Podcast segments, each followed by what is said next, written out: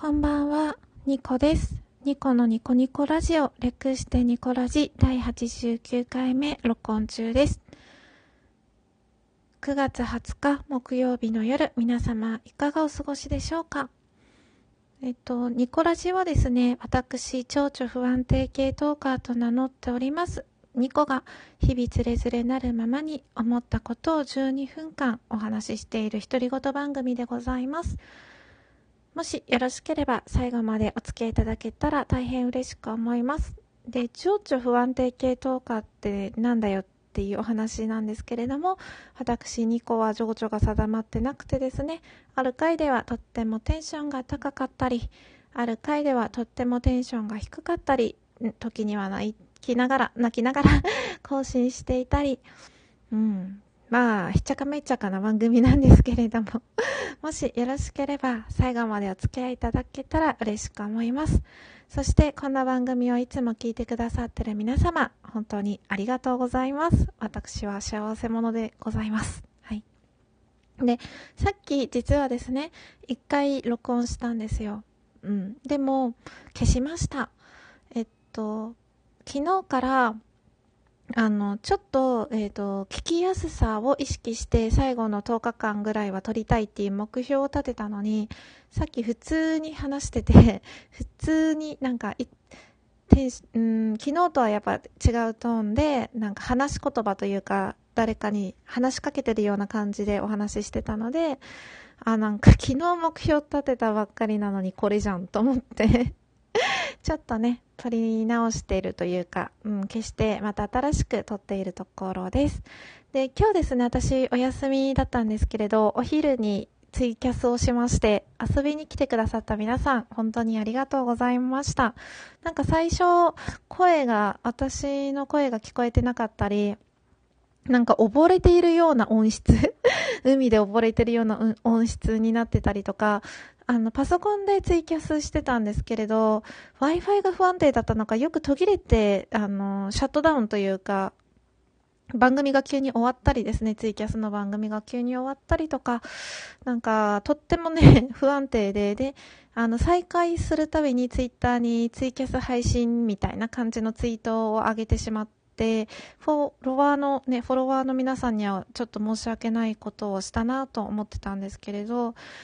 うん、それでも皆さん、あの、聞いていただいている方、みんな聞いてくださってて、あの、途切れてももう一回配信したら一緒に聞いてくれててありがとうございました。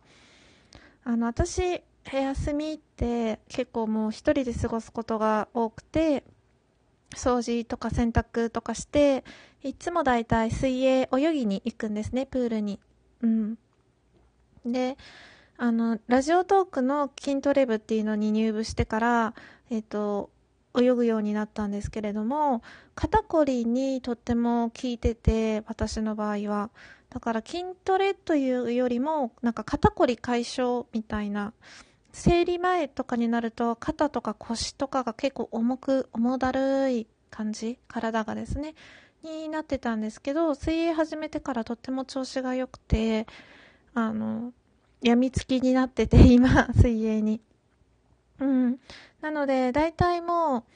う、うん、掃除して洗濯して水泳行ってみたいな、誰ともね、接さない休日の過ごし方なんですけれど、今日ツイキャスして、あの、いつも交流しているトーカーさんたちが来てくださって、なんかお話できてすっごく楽しかったです。なんか平日のお昼にしても誰も来ないかなと思って、一応、慈愛チャンネルのみのりちゃんにだけ声かけて、で、みのりちゃんが来てくれたらもう二人で喋ればいいかと思ってやったんですけど、他の方も来てくださって本当にありがとうございました。嬉しかったです。うん、久しぶりに人と交流した休日を過ごしました。私は20代の頃は友達と遊ぶっていう選択しかなかったんですね、お休みの日。お休みの日じゃなくても平日でも仕事帰りに友達と会って、で休日も友達と会ってっていう、あの、もう恐ろしいほど知り合いが多くいたので、飲み会で潰れるとか、キャンプ行ったりとか、ドライブ行ったりとか、まあ、まあ、そういう人と過ごす時間しかなかったんですよね。で、慈愛始めてからそういう関係を全部断ち切った時に、すっごく暇だったんですよ。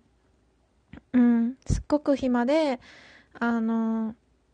何をしていいかわからない状態だったんですね。でも、こうやって今、ラジオトークっていう一つの趣味が見つかって、で、それで知り合った人たちと筋トレ部を始めてから水泳っていう趣味ができて、なんか一人でも楽しめる時間が増えてきて、すごく嬉しいというか、ツイキャスもね、まあ、ツイキャスはあの交流の場なので、あの人と触れ合える時間でそれは大事だし、うん、すごくなんか充実しているなと思います。はい。で、昨日に引き続き、最近私が感じてることを今日はメイントークテーマにしたいと思うんですけれども、あの、本日のメイントークテーマは、人生の流れを感じる時です。イェイ。えっと、皆さんは人生の流れを感じる時ってありますか？よく女性で聞くことがあるんですけど、あの、旦那様に初めて会った時、付き合ってもなくて、ただ、初めて会った時、初対面の時に、あの、この人と結婚するんだってビビビッと来た、みたいな感じとか。あと、まあ恋愛じゃなくても、クラス替えとか進学とかで初めて初対面だった女の子とか、まあ、同性の友達とかに、あの、この人とは仲良くなれる気がした。この人とはずっと仲良しになれるんだろうなっていう予感がしたっていうような、そういう予感も、ごめんなさい。人生の流れを感じる時の一つだと思うんですよね。それで実際一生のね、友達になったり、旦那さんになったりとかしたら、本当にその時の、あの、流れを感じていたんだなって人生がこうなるんだろうなっていう流れを感じていたんだなっていうのが振り返った時にわかるわけじゃないですか。で、私は今それをすごく自分の中で感じていて、あの、なんだろう。私の人生は多分、うーん、変わる時が来てるんだろうなって思います。はい。で、私はあることにずっと悩んでいて、で、それはもう、うん、ぶっちゃけると20代の頃からちょっと悩んでたことがあって、でも踏ん切りがつかなくて、ずるずるずるずるずっと同じ生活をしていたんですね。で、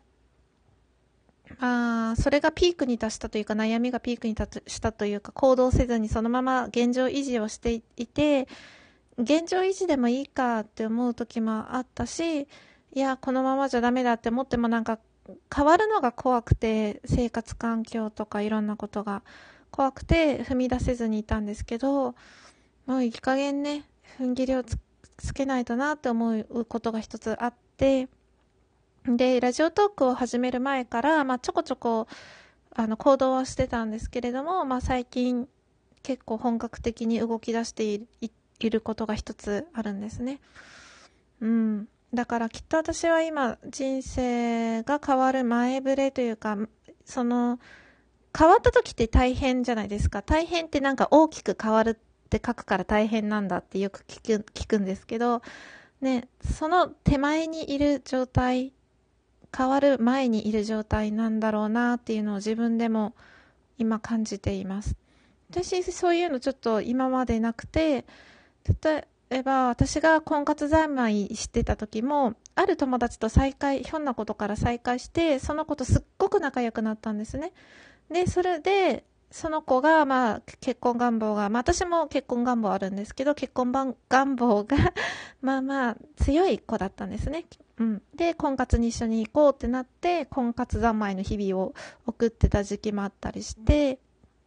うん。なので、その子との再会がなければ、そういう時期も自分の人生にはなかったなって思うんですよ。そういう人生の流れっていうのは、今までは振り返った時に、ああ、あの人と再会してなかったら、そういう流れにはならなかったなとか、こう、未来を予測するというよりも過去で振り返った時にこういう人生の流れがあったなって思うことはまあ多々あるんですよ。で、私ってこう流されるままに生きてる人間なので、うん。なので、なんだろう。そういうふうに、こうなるんじゃないかな、私の人生っていう前触れを感じる予兆とかはなくて、うん。